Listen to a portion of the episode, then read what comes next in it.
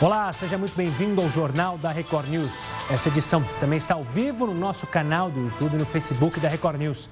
Agora vamos aos destaques desta quinta-feira. Brasil tem 941 mortes por coronavírus. O número de casos confirmados no país já passa de 17 mil, segundo o Ministério da Saúde.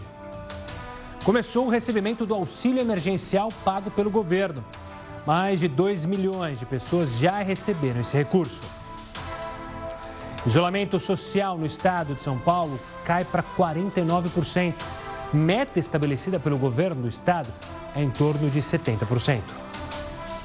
De olho no mundo, por causa do coronavírus, Canadá perde um milhão de empregos só no mês de março.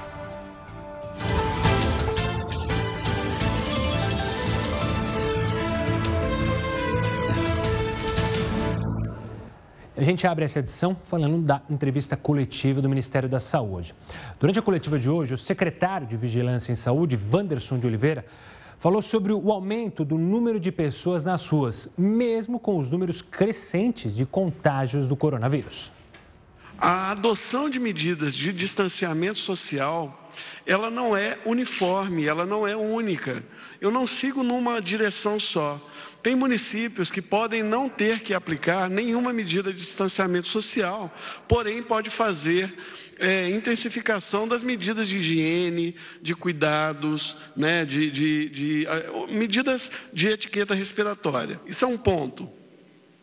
Tem município que pode necessitar entrar direto no lockdown, porque ele teve uma explosão de casos de uma maneira muito abrupta e depois fazer um, um distanciamento social seletivo ou ampliado a depender da sua situação. Tem município que entrou em distanciamento social ampliado e pode começar a migrar para o distanciamento social gradualmente, como o Distrito Federal fez hoje, começou a trabalhar e está modulando. Ah, eu vou abrir agora o banco, vou ver como é que vai ficar, como é que vai ser o comportamento. São Paulo está fazendo isso também. Então estão todos modulando de acordo com a realidade. Não é uma receita de bolo. Ah, eu abro ou eu fecho. Não, nós temos alternativas. Só que estas alternativas explicitadas no documento que nós publicamos hoje, no boletim número 8, elas dão sugestões. Nós não estamos obrigando, assim como nós não obrigamos nem sugerimos que os estados e municípios fechassem. Nós só falamos das estratégias de medidas não farmacológicas. O secretário também falou sobre como deve ser feita a priorização dos testes rápidos. Nós temos aí, neste, nesta semana, estamos distribuindo 320 mil testes. Temos 127 mil casos registrados no nosso sistema para realizar a investigação laboratorial. Então, para esta semana e para a próxima, nós temos uma folga importante. No entanto, é fundamental que este recurso seja bem administrado pelas secretarias estaduais. Não é para testar casos de síndrome respiratória aguda grave que não seja internado ou que não seja por meio de vigilância sentinela. Isto porque se acabar o teste, nós não temos como suprir imediatamente. Então, é fundamental que aqueles estados que estão testando fora dessas duas estratégias evitem fazer dessa maneira. Já o secretário executivo da Saúde, João Gabardo, esclareceu o porquê da taxa de mortos do Brasil estar mais alta que em outros países. Nesse momento, nós continuamos testando as pessoas que internam nos hospitais com síndrome respiratória aguda grave independente deles estarem em UTI ou leitos de enfermaria, independente deles estarem necessitando de é, ventilação mecânica, todos esses casos são pesquisados. Além deles, são pesquisados também os pacientes que são atendidos nas nossas unidades sentinelas. Então, com esse critério, a tendência é que a letalidade continue nesse patamar aí de 4, 5, porque é, esse é um comportamento quase de todos os países que têm esta maneira de fazer a testagem. Naqueles que testam em massa, que também estão testando pacientes com em, eh, situação, casos leves, claro que aí a letalidade tem uma tendência a cair. Gabardo destacou que a situação do Brasil com relação ao número de testes não deve ser comparada à de outros países. A gente está sendo bastante questionado em relação ao nosso número de testes e eu tenho procurado sempre nos compararmos com os melhores. Qual que é o melhor o, o país que é o exemplo? Todo mundo fala que fez a, teve a melhor é, política de testagem. Coreia do Sul. A Coreia do Sul fez, não chegou a fazer 500 mil testes. Então, tudo, tudo que se diz da Coreia, que testou, testou, testou, a Coreia do Sul testou 450 mil pessoas. Isso aí nós vamos fazer em quanto tempo, Anderson? Nós já fizemos 480 já até agora. Já fizemos, já fizemos 480 mil testes. A Coreia, que é o grande exemplo mundial, não fez 500 mil testes até agora. Nós vamos fazer muito mais do que a Coreia do Sul. Alguém pode me dizer, bem, mas a população da Coreia do Sul é 50 e poucos milhões. É um quarto da nossa população. Nós vamos fazer muito mais do que quatro vezes o que a Coreia do Sul fez. E olha, a gente tem falado muito também da questão econômica relacionada ao coronavírus. Depois do fim da pandemia do coronavírus, o que o governo federal deve fazer para cobrir o rombo, ou vai ter rombo, deixado pelos altos gastos, pelas isenções? Quem vai analisar isso aqui conosco é o Fábio Astrauskas, economista, professor do INSPER e presidente da Zigen. É... Fábio, obrigado pela participação aqui conosco. Primeiro, eu queria entender é, e você explicasse para a gente, se tem como separar, claro que são vários números, a gente não precisa é, colocar todos, mas tem como separar o que o governo está fazendo de investimento é, para isenção, para gasto de fato que ele está gastando do caixa dele? Por exemplo, FGTS, na verdade, é um dinheiro que não sai do caixa do governo, o governo só disponibiliza. É, dá para fazer essa divisão ou tudo é gasto?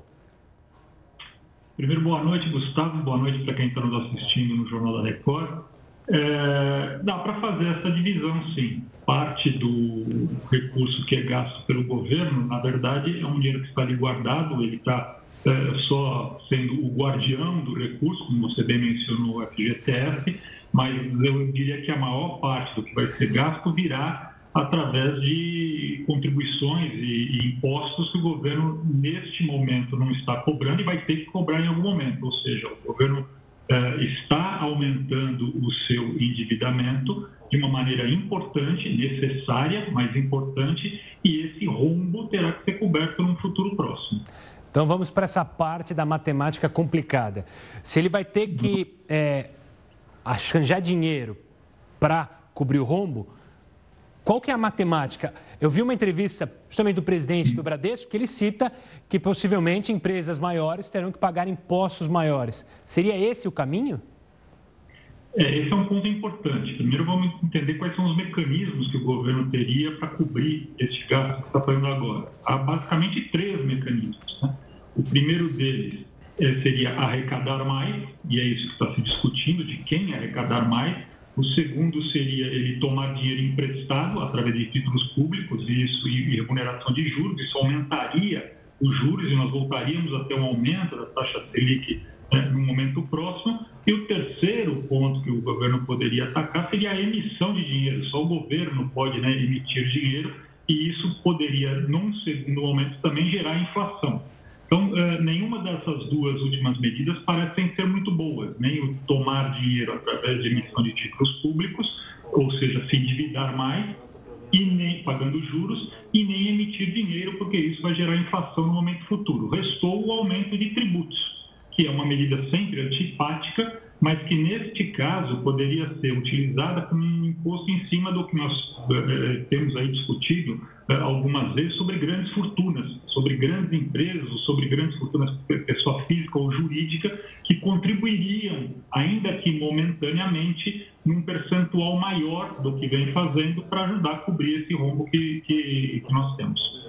A grande questão quando a gente fala sobre é, a taxação de, grande for, de grandes fortunas é que alguém mira exemplos de outros países que não deu muito certo, cita a França, tem a questão política.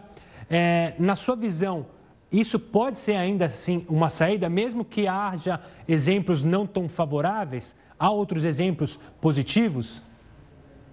É verdade o que você está dizendo. A França, por exemplo, largou né, de maneira essa, essa taxação de grandes fortunas em 2017, por volta disso. Outros países da Europa, ou membros da OCDE, da qual o Brasil está pleiteando fazer parte, né, uh, também largaram isso ao longo da, da, da, dos últimos anos, pelo maior problema que era a da migração do capital. Hoje em dia é muito fácil, o capital migra de uma maneira muito fácil de país para país. Então, quando um país resolve taxar uma grande fortuna, simplesmente, simplesmente as pessoas de grande fortuna daquele país migram, levam o seu dinheiro para um outro país. Né? E isso acaba empobrecendo o país que, que, que obteve essa taxa de, de imposto sobre grandes fortunas. Algumas maneiras, no entanto, da gente minimizar esse efeito. Um deles é você fazer esse imposto como emergencial por um período curto de tempo suficiente para que a gente possa cobrir esse rombo também pontual dessa crise. O segundo é taxar o dinheiro quando ele sai. Se ele for sair do país, fazer uma taxação em cima das operações financeiras para a saída do capital. Então, há maneiras de se eh, minimizar o efeito da movimentação do capital, da fuga né, de milionários ou de bilionários ou de grandes fortunas do país. Eh, e nesse momento, eu acho que essas medidas sobre grandes fortunas serão basicamente a solução que todos os países, de alguma maneira, irão caminhar, porque não há de onde tirar eh, recursos numa, numa, velocidade tão rápida né, e para um problema tão grande como esse que a gente está enfrentando do coronavírus e os efeitos dele para a economia. Fabio, durante o início ali da, da crise do coronavírus, teve a reunião do G20 em videoconferência e eles chegaram a citar é, ajuda possíveis a possíveis economias. Quando tem uma crise, a gente lembra do Plano Marshall que os Estados Unidos criou para ajudar na Segunda Guerra Mundial. Se vislumbra algo assim de economias poderosas, até preocupadas com a globalização, ou seja, um país que pode quebrar, pode afetar outros países em efeito cadeia. Você acredita que haverá uma conversão mundial para segurar determinadas economias? É, diferentemente da época do Plano Marshall, Gustavo, vamos lembrar que naquela época houve vencedores e houve perdedores, né? logo após a, a Segunda Guerra. Os vencedores saíram muito fortalecidos, com muito dinheiro, né? e puderam financiar a reconstrução dos perdedores, né? Japão, Alemanha, vários países da Europa. É, nesse momento, a crise assume uma condição bastante diferente. Essa é uma guerra onde todos os países, pobres ou ricos, irão perder de maneira maior ou menor. Então, a, a, capacidade de ajuda do G20, não há dúvida que ela é maior do que aqueles países que estão é, fora do G20, que são a maioria, né, outros quase 160, 170 países fora de, desse grupo.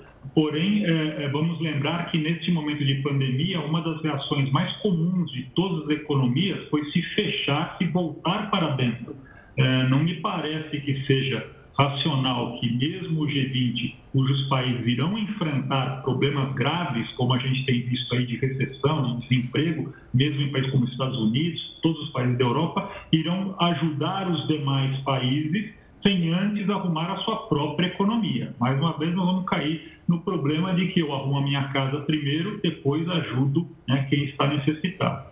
Bom, ainda entrando nesse aspecto de arrumar a casa aqui para depois ver o vizinho, corre o risco de, dessa ajuda ao vizinho ou esse nacionalismo momentâneo, preocupado, claro, com a população, se perdurar, e isso assusta a economia que sempre, principalmente os mercados internacionais, esse mundo globalizado que a gente viveu por um bom tempo, tem uma preocupação dessa retomada da economia ser um pouco mais lenta, justamente por todo mundo só se preocupar com o seu, essa questão nacionalista? Há essa preocupação? Você acredita que assim que passar a pandemia, a gente tende a não voltar ao que era antes, porque é muito difícil, mas seguir o caminho trilhado anteriormente? Eu acho que pouco a pouco, e, e, e, acho que o movimento de recuperação da economia dessa vez será muito mais lento do que nas crises anteriores, é, ele vai acabar resultando, obviamente, numa distensão dessa dessa nacionalização, dessa, internacionaliz... dessa internação né, é, das pessoas, é, e a gente vai voltar a, a ter uma, um comércio global e, uma, e, uma, e, uma, e transações comerciais entre os países eh, voltando a níveis parecidos com o que a gente viu antes da crise. Mas, como você bem disse, várias medidas que estão sendo tomadas hoje terão reflexos de médio e longo prazo e não há dúvida que vários países irão rever essas suas políticas de globalização excessiva. Veja, veja um caso específico aqui no Brasil, é, que pela globalização acaba dependendo de boa parte dos seus equipamentos médicos hoje tão necessários de fora. Né? Os países eles vão pensar duas vezes antes de depender tanto da economia global para suprir as suas necessidades básicas. Fábio, eu quero agradecer demais a sua participação, suas explicações, tanto aqui no cenário nosso do país e também abrangendo é, o mundo inteiro. Obrigado e até uma próxima, Fábio. Eu que agradeço a você, Gustavo, e agradeço a todos que nos ouviram. Boa noite. Tá aí, a gente falou sobre taxação de grandes fortunas. Se você tiver o celular na mão, acompanhe o nosso Twitter nas suas redes sociais, comente aí no Facebook o que você acha. Acha que é um caminho taxação de grandes fortunas? Você acha que há política para conseguir é, fazer isso, já que muito já se falou, mas nunca foi adiante. Participe conosco também sobre esse assunto. Lembrando que a gente está no YouTube, você pode assistir essa entrevista e toda a nossa programação de graça no nosso canal do YouTube. Por falar em gastos do governo no combate ao coronavírus, o presidente da Câmara dos Deputados, Rodrigo Maia, deu uma entrevista coletiva hoje, mais cedo, para falar sobre a proposta de ajuda emergencial aos estados. Veja só. Há um enfrentamento político por trás dessa falsa disputa sobre um projeto que vai garantir e precisa garantir recursos aos governadores.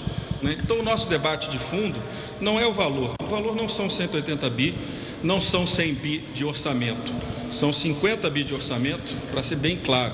São 35 bi por três meses de CMS, são 9 bi da suspensão das dívidas do do, da Caixa Econômica do BNDES, né? e são mais 5 bilhões de reais para o ISS, para as grandes cidades, que, aliás, são elas que concentram 70% das UTIs no Brasil, no mínimo 70%. Elas precisam de recursos, a arrecadação delas cai também. Fora isso, há uma previsão de uma possibilidade de, de um limite de empréstimos até 50 bilhões de reais. Não necessariamente todos vão deixar de pagar. Então, nós não estamos tratando nem de 100 bilhões. Maia também criticou as discussões entre os governos estaduais e o governo federal. Abertos a uma proposta. O governo prefere, em vez de três meses, quatro meses e reduzir ainda mais o espaço de endividamento para que a gente não comprometa o futuro com os empréstimos, como eles dizem, é uma alternativa.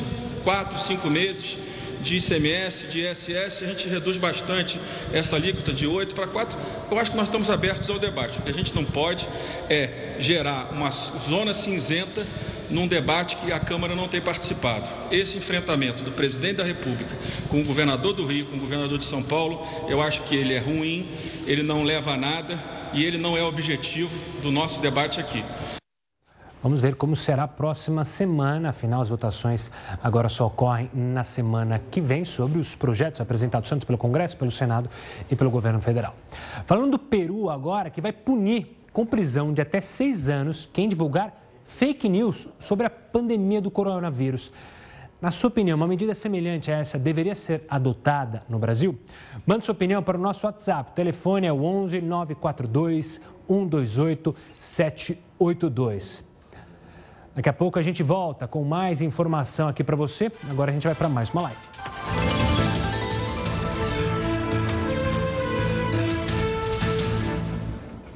JR News está de volta para falar sobre estudos que apontam que o nível de poluição de alguns lugares pode ser um agravante para o número de mortos por coronavírus. Entendo por quê no texto da Aline Narimoto.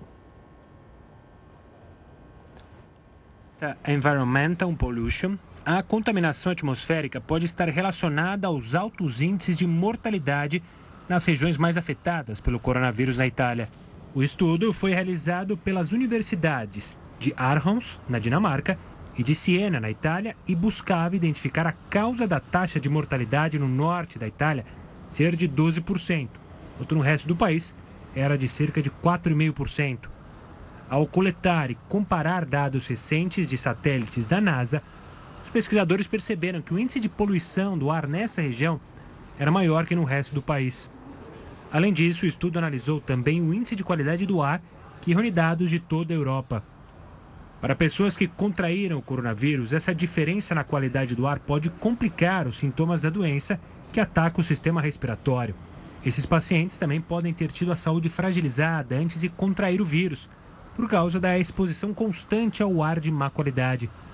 Já nos Estados Unidos, a Universidade de Harvard analisou 3.080 cidades e descobriu que níveis mais altos de micropartículas tóxicas no ar estavam associadas a maiores taxas de mortalidade por coronavírus. O estudo também apontou que, em comparação com outras doenças causadas pelo ar sujo, a taxa de mortes por coronavírus foi bem maior, o que sugere que esse tipo de ambiente torna a população mais vulnerável. Por exemplo, se o bairro de Manhattan, em Nova York, tivesse diminuído a sua produção nos últimos 20 anos, o bairro poderia ter evitado cerca de 248 mortes até agora. Outro exemplo é que uma pessoa que vive há décadas em um município com altos níveis de material particulado fino tem 15 vezes mais chances de morrer de coronavírus. Mas de que forma esses dados podem ajudar o combate ao coronavírus daqui para frente? Os pesquisadores esperam que, por meio desses números, as autoridades de saúde pública consigam prever os lugares que vão enfrentar mais casos graves da doença e assim possam direcionar os recursos necessários com antecedência.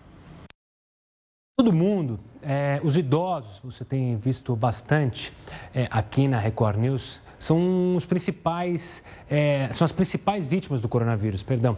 Nesse cenário, a Fundação Getúlio Vargas fez um estudo para entender quem então são os nossos idosos, idosos brasileiros, qual a situação social e econômica e onde eles vivem. Para falar sobre esse estudo, está aqui com a gente o Marcelo Neri, economista e diretor da FGV Social. Marcelo, obrigado pela participação aqui conosco. Então, já quero começar entendendo, é, nesse estudo que vocês fizeram, aonde estão os nossos idosos? Aonde que a gente tem que olhar mais atentamente para justamente proteger essa turma que, infelizmente, está no grupo de risco? É, é, boa noite. Quer dizer, a principal é, estão mais na região sul e sudeste do país. Os estados do Rio Grande do Sul e do Rio de Janeiro têm as maiores taxas de idosos em vários grupos etários, mais de 65, mais de 85 anos. As respectivas capitais também, é, Porto Alegre, Rio de Janeiro, eu diria que são é, os lugares extremos. Se a gente for é, ver, vamos dizer, o, o município gaúcho de Coqueiro Baixo, é onde a taxa é até maior que a do Japão, que é o país mais longevo do mundo, e o bairro de Copacabana, no Rio de Janeiro, também se aproxima bem desses níveis. Então, eu diria que eles estão até em, em regiões relativamente ricas, é, assim como no mundo, né, os países mais desenvolvidos têm uma taxa de idosos maior, porque a expectativa de vida é maior, a fecundidade é menor. Então, eu diria que eles estão mais nesses bairros, no, no, nessas áreas.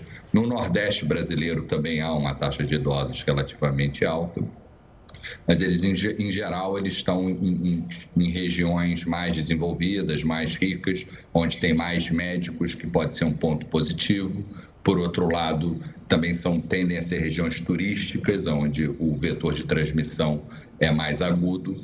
É, é, em, geral, os idosos no Brasil e no mundo eles estão em grupos socioeconômicos de renda mais alta. No caso do Brasil, eles têm renda ma, mais homogênea, tem pouca desigualdade entre os idosos, o que facilita essas duas variáveis a implementação de políticas públicas, são mais rendas mais estáveis é, porque então, são cobertas, tudo isso é explicado por uma rede de proteção social, aposentadorias, BPC, e, e eu acho que esses fatores são fatores que ajudam a defesa dos idosos em relação à pandemia. Uhum. No lado negativo, os idosos têm uma baixa escolaridade, têm 3,3 anos de estudo a menos do que a média da população, isso acho que dificulta o combate, e ao mesmo tempo, por exemplo, são baixamente é, conectados à internet, tem pouca internet em casa, o que talvez sugira uma ação, é, vamos dizer, mais simples, uma comunicação mais simples e mais analógica. Então, esse, de maneira geral, é o perfil do, do idoso brasileiro em relação à política de isolamento é, é, social da, é, em combate à pandemia. E o quanto que é, o estudo que vocês trouxeram pode, pode auxiliar aos gestores? É possível, então, com o estudo criado da FGV, criar políticas preventivas, ou seja, vislumbrar, você citou uma cidade é, do Rio Grande do Sul e que tem um alto grau é, de idosos, ou seja, dá para a gente, com políticas públicas, tentar, vamos dizer assim, isolar esse público que é mais, é, mais em risco, principalmente quando a gente fala em morte? Não, com certeza, não só políticas públicas a três níveis de governo, sociedade civil, mas até a própria política pública que todos nós realizamos cotidianamente, tentando proteger os, os idosos que são parte da nossa família, ou amigos, etc. Eu acho que a ideia é, dizer, no fundo, somos todos gestores de política pública, embora, vamos dizer, no sentido mais micro também. Então, a ideia é essa, é informar.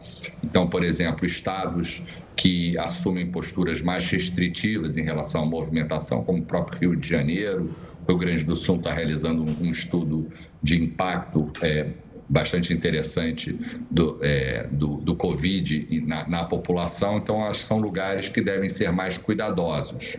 Um pouco, por exemplo, de exemplo de política pública, lugares onde tem mais idosos, por exemplo, no Rio de Janeiro, Copacabana, é, Flamengo, Ipanema e Leblon são lugares turísticos, o que tem esse vetor de transmissão mais forte. Ao mesmo tempo, por exemplo, você tem estruturas turísticas que estão ociosas, como hotéis, etc. Você poderia, talvez próximo à casa dos idosos, oferecer essa opção. É, o do domicílio dos idosos também é pequeno, é menor, 25% menor o que pode favorecer políticas de isolamento social no próprio domicílio que o idoso mora. Então, a ideia é justamente essa, é ajudar os gestores de política e, e, nos incluir nesse grupo também, porque a, a, importância, a ação de cada um pode ser muito importante para proteger esse grupo da, da, da pandemia. E Marcelo, é, comparando os nossos dados, o estudo criado por vocês aqui nacionalmente, a gente difere de muitos países em que é, a taxa de letalidade foi muito maior ou muito menor. Como que a gente está comparado a, a, outros países que têm também uma população grande de idosos? É, o Brasil tem uma taxa de idosos que vai crescer muito, mas ela ainda é relativamente controlada, 10,5% até 65 anos. Na Itália é quase é, é, quase 26%, no Japão é quase 30%, então está bem abaixo mas a gente tem lugares que são comparáveis é, a, a, esses países. Então a gente tem que ter cuidado nesses países, mas vamos dizer, a demografia ainda favorece o Brasil nesse sentido. A gente tem uma população, e por exemplo, é um fato ter sido falado bastante, por exemplo, nas comunidades de baixa renda, nas favelas, nas próprias periferias urbanas, que tem uma infraestrutura mais precária para fazer isolamento, a presença de idosos é mais baixa. Não no Rio, e Rio Grande do Sul e não no Rio de Janeiro. Ali tem uma presença relativamente alta, mas em geral, então, é, de alguma forma, é, é, é, importante direcionar essas políticas de isolamento, saber, por exemplo, a relação dos idosos com a família. O, o, idoso, em muitos casos, é o principal provedor de renda da família, ele é o, o arrimo de família, a gente identifica isso na pesquisa. Em outros casos, ele é um outro parente às vezes sogro, avô, dentro do domicílio. Então, de alguma forma, a gente tem que estar muito atento para proteger essa população. O idoso muitas vezes mora em domicílios sozinhos, o que é bom para isolamento, mas é ruim também pelo fato de que ele às vezes tem que ir às compras, à farmácia, ao supermercado. Então, o, o, objetivo do estudo, ele, ele monta um grande banco de dados, é disponível à sociedade, só acessar o site da pesquisa, em cada região tentar ver as especificidades, que eu acho que o passo agora da política de combate a, a essa pandemia é diferenciar. Tem regiões que são focos de expansão, que tem que ser mais cuidadosas, ou regiões que têm muitos idosos, o, o, o cuidado deve ser redobrado. Então, esse é, é, é basicamente o, o, objetivo da pesquisa e acho que o cuidado que a gente te, deve ter, e principalmente daqui para frente, porque a, a, a pandemia está numa exponencial, então as ações que a gente toma agora, elas têm um valor maior preventivo como você falou. Marcelo, quero agradecer demais pela participação aqui conosco, parabenizar pelo trabalho feito por vocês aí da FGV. Obrigado, Marcelo. Obrigado, eu que agradeço. Só lembrando, se você quiser acompanhar ele completinho, esse trabalho é só ir no site da FGV, tá lá também fica a pergunta: o que você está fazendo pelos nossos velhinhos, pelo seu pai, pelo seu avô? Tem cuidado, sua mãe, a sua avó, tem cuidado, tem administrado isso bem para justamente não deixar a doença chegar nesse grupo de risco? Olha, durante uma coletiva hoje, o governador de Minas Gerais, Romeu Zema, falou que pretende flexibilizar o isolamento social no estado já a partir da semana que vem. Vamos ver. A nossa posição tem sido qual? Em primeiro lugar, a vida. Tanto é que nós adotamos há 20 dias atrás é, restrição de circulação, mas Minas hoje deve ter muito provavelmente mais de 200 cidades, municípios que por decisão do prefeito fez algum tipo de liberação. E nós, através da Secretaria da Saúde, estamos estudando um protocolo que deveremos estar divulgando na próxima semana para que toda liberação seja feita com os devidos cuidados, uso de máscara, uso de vários equipamentos, limite de pessoas por metro quadrado, etc. Então queremos fazer algo muito responsável. E a curva de Minas Gerais, tanto de óbitos quanto de casos de coronavírus, ela tem se comportado de forma muito melhor do que outros estados. Então eu posso dizer que Minas tem feito a lição de forma adequada, mas cabe a cada prefeito analisar a sua situação. Nós temos muitos municípios em Minas Gerais que não tem nenhum caso de contágio. Será que esse município tem de ficar fechado? Será que tem algum efeito ele fechar todas as atividades? Mas é uma decisão do prefeito. Mas nós vamos estar ajudando, dando as orientações para aqueles que venham a flexibilizarem alguma coisa. Mas eu quero deixar claro: tudo tem que ser feito privilegiando a vida humana. Já em Santa Catarina, o governador do estado liberou a distribuição e venda de pneus. Pois é, elas tinham sido proibidas por causa do coronavírus. O Heroto, que já está aqui conosco, que participa do jornal, conta para a gente por que, que não estava podendo vender pneu lá em Santa Catarina, Heroto. Uma boa noite. Olá, Gustavo. Olha, é, o que o, você mostrou aí agora, governador Zema, ele, ele na verdade, está repetindo uma coisa que todos nós brasileiros temos que saber. Qual é? O nome do nosso país é República Federativa do Brasil. Ora, se o Brasil é uma federação, significa que o poder é dividido entre o presidente da República, o governador que você está mostrando aí, ó, governador do estado, e mais o prefeito da cidade que ele acabou de citar. Então, logicamente, cada um tem, a, vamos dizer assim, tem, um, tem, tem uma atividade no país e tem que ser respeitada porque está na Constituição brasileira. Agora, é, se essa pandemia, então, está nos dando essa, esse ensinamento, é bom lembrar o seguinte: há coisas que não dá para entender. O governador aí me pareceu extremamente bom senso. Bom senso. Não é o caso do governador de Santa Catarina, porque ele teve que revogar um decreto assinado por ele, o estado inteiro, proibindo a venda de pneu. Eu até imaginei que pneu fosse aqueles pneuzinhos que a gente tem assim do lado, sabe como é quando a gente não faz ginástica? Sei, sei, duro ver. Mas não é, não. Era pneu geral, pneu de caminhão, pneu de carro, pneu de trator. Agora eu fiquei pensando, meu Deus do céu, o que, que tem a ver essa história de pneu? Ele voltou atrás. Mas sabe aonde continua sendo proibido vender pneu? Você não vai acreditar. Não, me fala. No estado de São, de São Paulo não pode vender pneu. Não entendo por que, que não pode vender pneu. Aliás, não entendo por que não pode vender pneu em São Paulo e por que também que escritório de advocacia não pode funcionar. Ninguém pode consultar um advogado. A OAB está brava, a ordem, as, outras organizações de advogados estão bravos com essa, com essa história. Espera, espera um pouquinho, pô. Não tem aglomeração no escritório. Geralmente é o advogado e o cliente às vezes uma outra pessoa, mas não tem aglomeração que você tem. No entanto, a gente percebe o seguinte: a gente percebe que às vezes, voltando aí ao nosso tema inicial, as pessoas esquecem qual é o seu grau de jurisdição. Como o país é um, o Brasil é um país democrático e federalista, cada um tem que ficar no, cada macaco tem que ficar no seu galho, porque se não ficar, o que, que acontece? As pessoas batem na, na porta da justiça. É isso aí, Gustavo.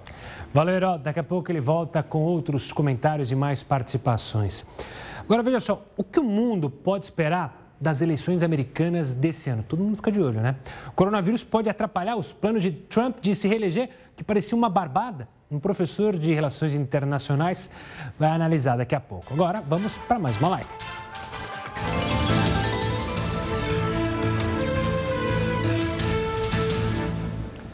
JR News está de volta. Mesmo com bancos de sangue em alerta por causa da falta de doadores, como a gente tem batido bastante na tecla, o Ministério da Saúde vai manter a proibição de doação de sangue por gays. As regras determinadas são que homens que tiveram relações sexuais com outros homens nos últimos 12 meses, a doação não podem doar sangue. Esse grupo também não pode doar plasma para pacientes infectados com coronavírus. Lembrando que tem sido anunciado teste com o plasma de pessoas que tiveram o vírus e aí poderiam ajudar na reabilitação de quem está infectado. Vamos falar de mundo agora? O anúncio da desistência de Bernie Sanders, a disputa para concorrer à presidência dos Estados Unidos, deixou claro que o cenário das eleições americanas deve ter Donald Trump contra Joe Biden. Então, o que, que o mundo pode esperar dessa decisão? O coronavírus pode atrapalhar os planos de Trump de se reeleger? Quem analisa aqui comigo é Carlos Gustavo Poggio, professor de Relações Internacionais da FAP. Professor, obrigado pela participação aqui conosco. Nos últimos tempos, a eleição americana se tornou muito mais. É, no, as discussões no Partido Democrata é não quem é o melhor candidato, mas quem poderia vencer, quem tinha mais chance de vencer, Sanders ou Biden. No final das contas, na sua avaliação, Joe Biden para os democratas é de fato o candidato melhor para bater Trump? E também a, no outro lado, Trump se sente, vai se sentir melhor enfrentando o Sleepy Biden, como ele chamava, ou ele preferia o Crazy Sanders? Não, era Crazy Sanders que ele chamava? Ele tinha os apelidos para todos os candidatos, né? É. Sleepy Joe e Crazy Bernie, né? É, exatamente. Bom, boa noite, Gustavo. Boa noite aí a quem nos assiste na, na Record News. Olha, você sabe que essa pergunta, Gustavo, eu recebi assim durante todo esse processo de primárias, né? Quem que é melhor para enfrentar o Trump, se é o Biden ou se é o Bernie Sanders? Essa, essa, é uma pergunta muito difícil de ser respondida, né? Eu, na verdade, até invejo as pessoas que têm tantas certezas, é esse ou aquele, né?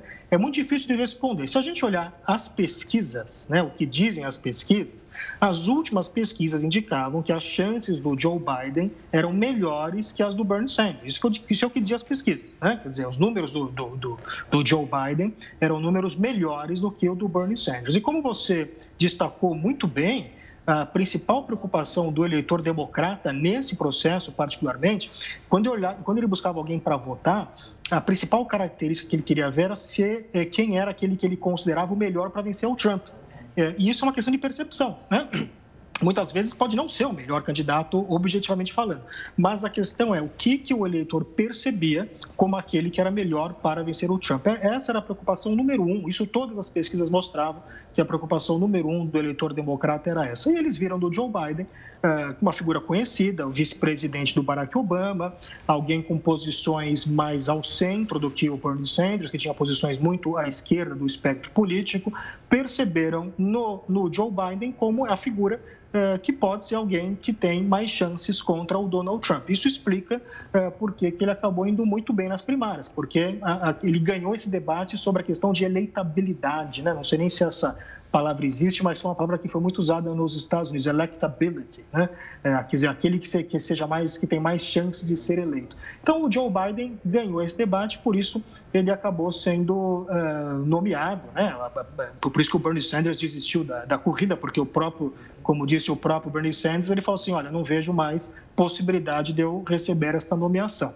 Então, isso uh, consolidou aí a figura do Joe Biden neste processo. Acho que é isso que explica um pouco porque que o Joe Biden hoje é o nomeado. Professor, é, antes de toda essa crise do coronavírus, quase que a maioria dos analistas dizia que Trump estava garantido, ainda mais com é, um histórico de colocar a menor taxa de desemprego na história é, dos americanos, ou seja, ele largava com uma bela vantagem. Quando vem uma crise, obviamente que o presidente acaba sofrendo mais. No caso específico dos Estados Unidos, como que você acha que vai pesar essa crise? É óbvio que está muito no início, mas a questão econômica vai pesar, a questão da saúde, afinal, a saúde nos Estados Unidos é um tema muito complexo. A gente teve Obamacare, não é para todo mundo a saúde, a gente tem um número muito maior de mortes de negros e de latinos. O que, que pode pesar nessa eleição? Contra o Trump, já que ele se sentia muito confortável, afinal o país estava só crescendo.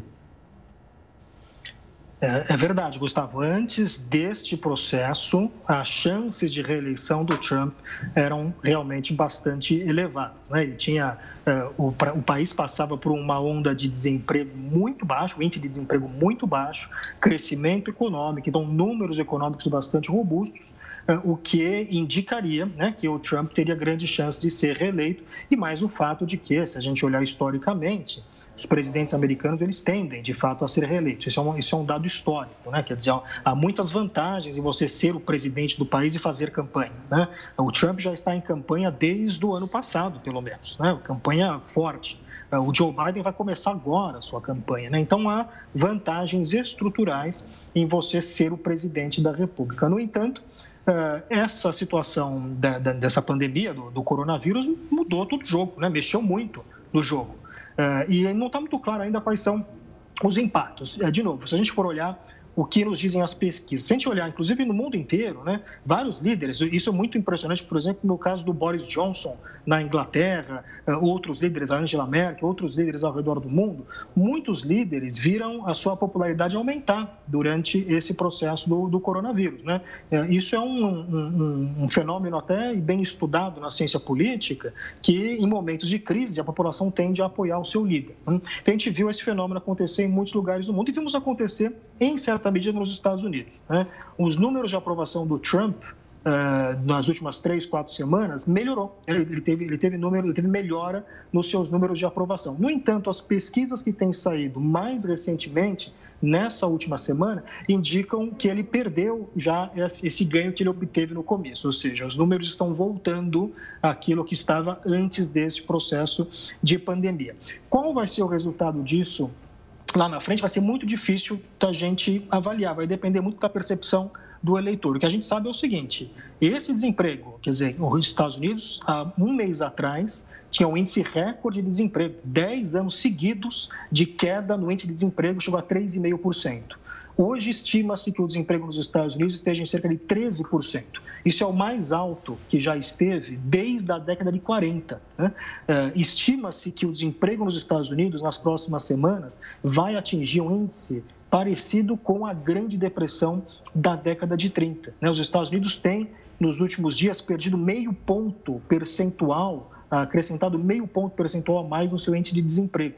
É, nos últimos 10 anos, é, pegar o Obama e o Trump juntos, nesse período de grande crescimento econômico dos Estados Unidos, foram criados 22 milhões de empregos. Muito bem, nas últimas quatro semanas foram perdidos 16 milhões de empregos, ou seja, em algumas semanas perdeu-se quase, quase todos os empregos que foram construídos nos últimos 10 anos. Então nós estamos numa situação muito particular. Na verdade, é um tipo de crise econômica numa velocidade e numa profundidade que a gente não vê há muitos anos. Né? Então, portanto, é muito difícil da gente poder eh, identificar quais vão ser os, os, impactos políticos desse processo. Né?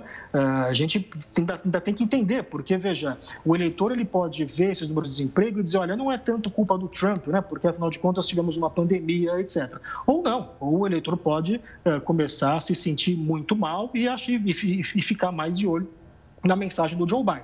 Uma questão me parece clara, quer dizer, no começo do ano me parecia que o grande eh, tema nos Estados Unidos seriam as eleições deste ano. Isso parecia, isso parecia ser o que ia dominar na verdade, o processo político, pelo menos na mídia norte-americana, eh, em janeiro deste ano. Hoje, ah, praticamente não se fala. Né? A gente voltou a falar agora um pouco mais desse processo, porque o Bernie Sanders eh, desistiu da campanha, agora já confirmou a candidatura do Biden. Então, voltamos a falar um pouco mais de eleições americanas. Mas o, o noticiário sobre eleições americanas foi completamente colocado uh, por debaixo do, do tapete, foi tomado por toda essa discussão sobre a pandemia. Isso tem, isso, isso influencia né, na forma como o eleitor vota, porque o que acontece? O Joe Biden não aparece mais. Né? É, quem está na televisão todo dia é o Trump. Então, isso pode, eventualmente, é, beneficiar o Donald Trump. Mas, repito, é tudo é, no campo da especulação, né? porque uhum. é tudo muito novo. Então, vamos ver agora como é que a campanha do Joe Biden vai sair. A eleição é em novembro, né? então nós estamos agora em abril, temos então um período ainda extenso aí de campanha. E também vamos ter que ver como é que vai avançar essa questão da pandemia e como é que o eleitor americano vai perceber as ações do Trump, né?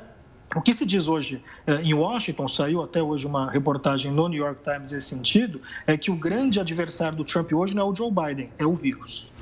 Tá certo. Professor, quero agradecer demais a sua participação. Vamos ver as cenas do próximo capítulo, dos próximos capítulos lá nos Estados Unidos. Obrigado pela participação e até uma próxima.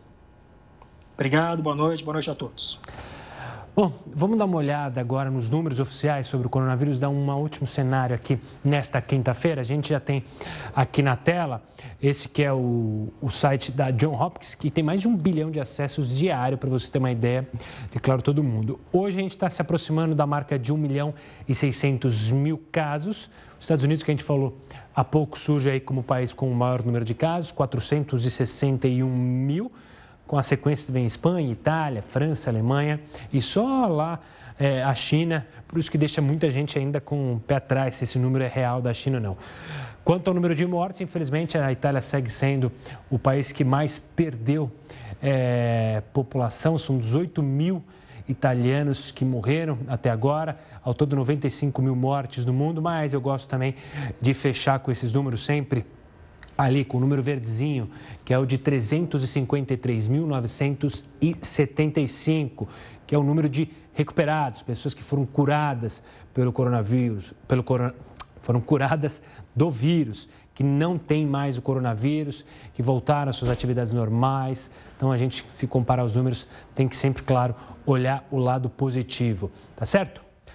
Agora a gente vai conversar com o professor Heródoto Barbeiro, uma figura importante no caso do impeachment do presidente, do ex-presidente americano Bill Clinton.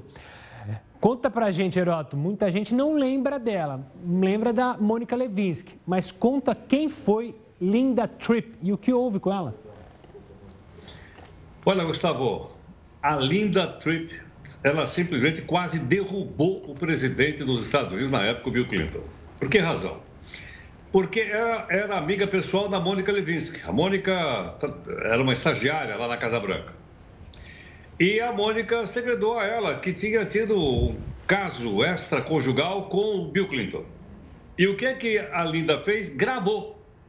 Sabe aqueles gravadorzinhos escondidos que a gente vê assim, como naqueles filmes de espionagem? Sim.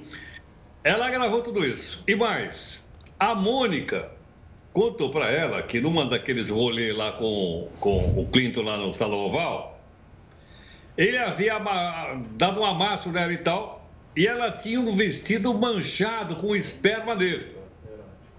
Bom, o que fez a Linda? Pediu o vestido. Quando o vestido chegou, ela pegou tudo aquilo e entregou no Ministério Público dos Estados Unidos. E olha, aconteceu com ele o que não aconteceu com o Trump. Lembra que recentemente a Câmara dos Deputados queria abrir o impeachment do Trump, mandou para o Senado, o Senado disse não.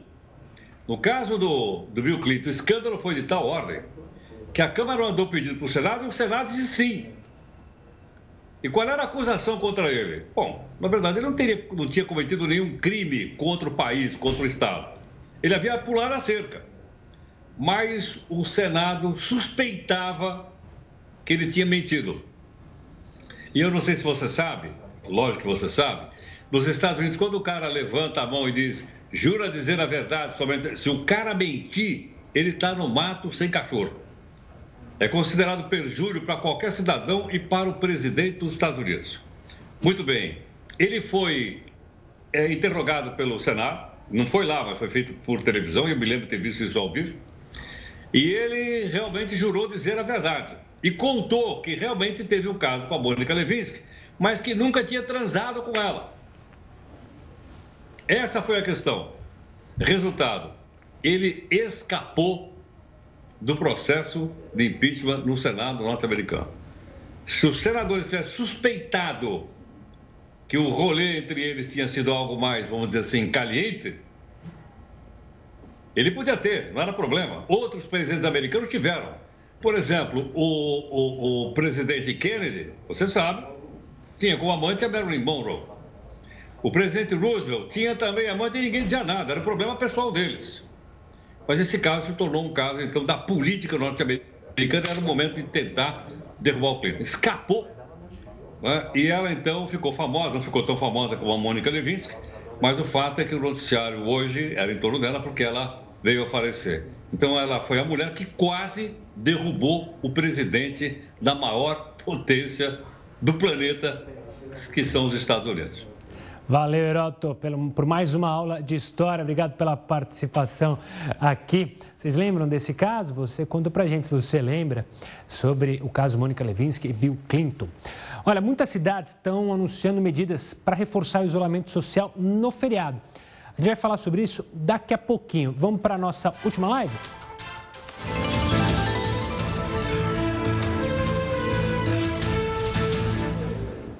A gente está de volta e no, no, antes de ir para o intervalo eu falei né, que muitas cidades estão com os acessos fechados para os turistas não ficarem transitando entre uma cidade e outra durante é, essa véspera de feriado. O Heroto vai conversar aqui com a gente mais uma vez. Tem muita gente que está desrespeitando a orientação do isolamento social. Como você acha que vai ser o feriado em meio à pandemia? Aqui em São Paulo, a gente pode falar, o governador João Dória até pediu, fez um apelo para as pessoas não irem para a praia, não descerem, preferirem ficar em casa. Como você acha que vai rolar esses próximos dias aí de feriado? Gustavo, eu acho que o pessoal vai atender o pedido do governador. Sabe por quê? Porque nessa época do ano ninguém vai na praia. Tá frio, tá começando a esfriar, né? Onde é que o pessoal vai no frio? Vai pra serra. Vai para a Serra, vai para Campos de Jordão. Então o pessoal vai dizer, oh, seu governador, nós não vamos para a praia, não, nós vamos para Campos de Jordão. E sabe, mais uma vez, nós temos falado aqui, eu acho que é mais uma vez para a gente lembrar, do bom senso.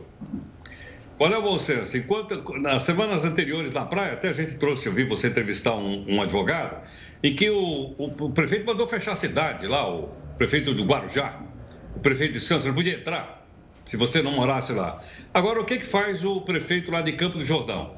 Eles resolveram fazer uma barreira na porta da, da cidade, onde as pessoas são examinadas, inclusive com aquele, aquele revolvinho que mede a temperatura.